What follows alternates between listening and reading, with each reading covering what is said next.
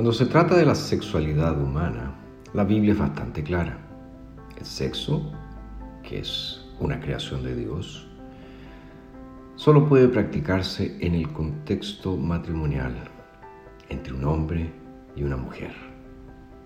Y a lo largo de las escrituras encontramos una serie de exhortaciones, una serie de advertencias acerca de relaciones sexuales inapropiadas, relaciones sexuales pecaminosas.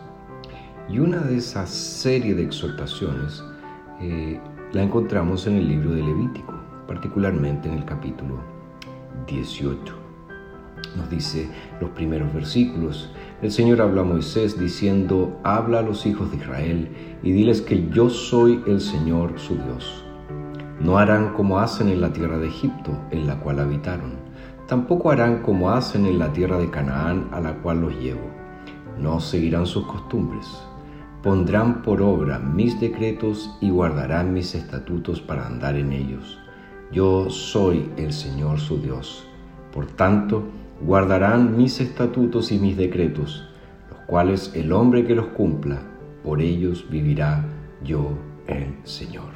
Y luego de esa introducción comienza eh, esta serie de eh, Mandatos. Ningún hombre se acerque a una mujer que sea su parienta cercana para descubrir su desnudez. No descubrirás la desnudez de tu padre o la desnudez de tu madre. No descubrirás la desnudez de la mujer de tu padre y así, etcétera, etcétera.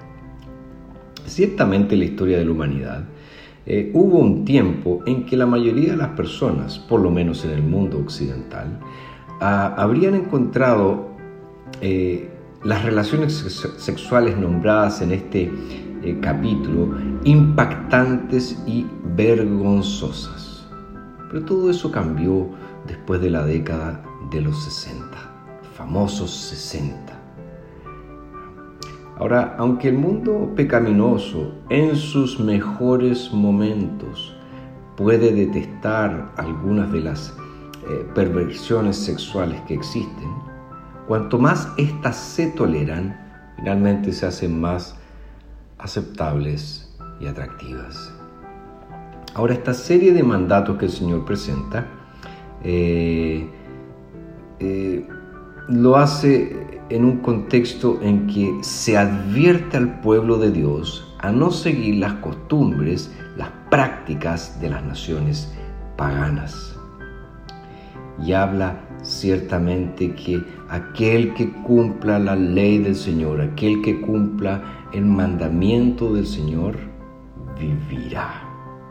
Ahora, vida en este contexto es qué cosa? Es la bendición de una existencia plena, de una existencia satisfactoria, de una existencia feliz en la tierra prometida.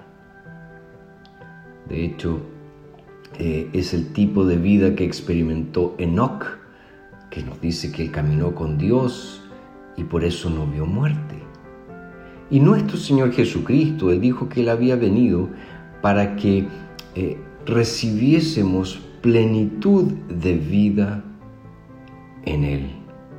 Entonces, la vida no es algo que los seres humanos pecadores pueden lograr con sus esfuerzos el Señor en su palabra nos dice que el que guarde estos mandamientos por ellos vivirá, lo que está diciendo es que debemos mirar a Cristo, quien es el único que ha guardado la ley perfectamente.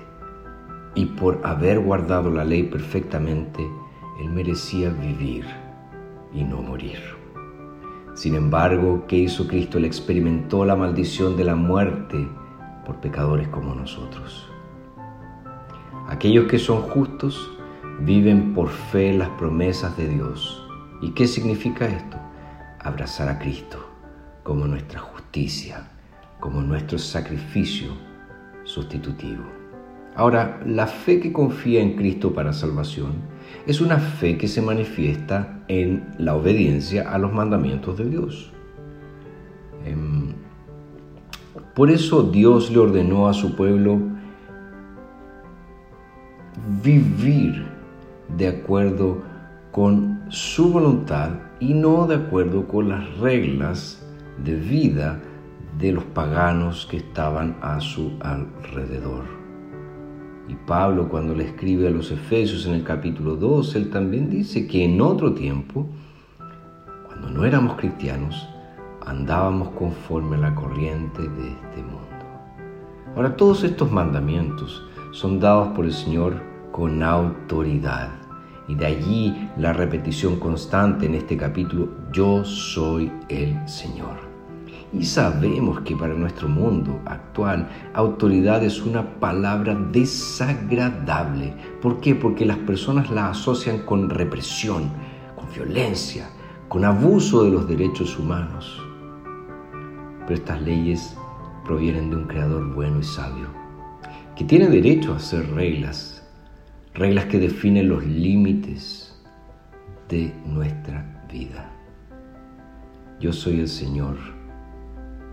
Esa frase es un motivo más que suficiente para guardar la palabra de Dios.